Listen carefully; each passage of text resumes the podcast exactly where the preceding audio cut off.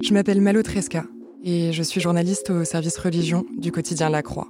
Chaque jour, je monte les marches de la rédaction, au deuxième étage du siège de Bayard Presse, rue Barbès, à Montrouge.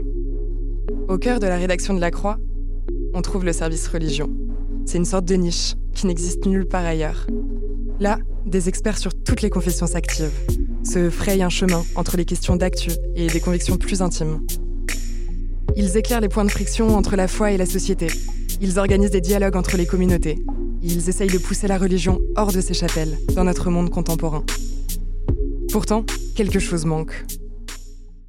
Pour exister, il faut s'imposer, ou en tout cas, il faut prendre la parole, et c'est, c'est pas commun de euh, prendre la parole en tant que femme sur les religions.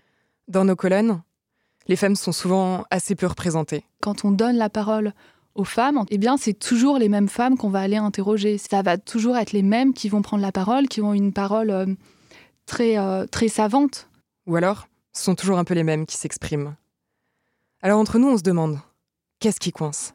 Je pense qu'il y a aussi, on est dans un quotidien, qu'il faut aller vite, que euh, c'est très pratique de toujours appeler les mêmes bons clients et les mêmes bonnes clientes. C'est ce qu'il y a de plus efficace. Est-ce que c'est la faute des institutions religieuses, plutôt surreprésentées par des hommes?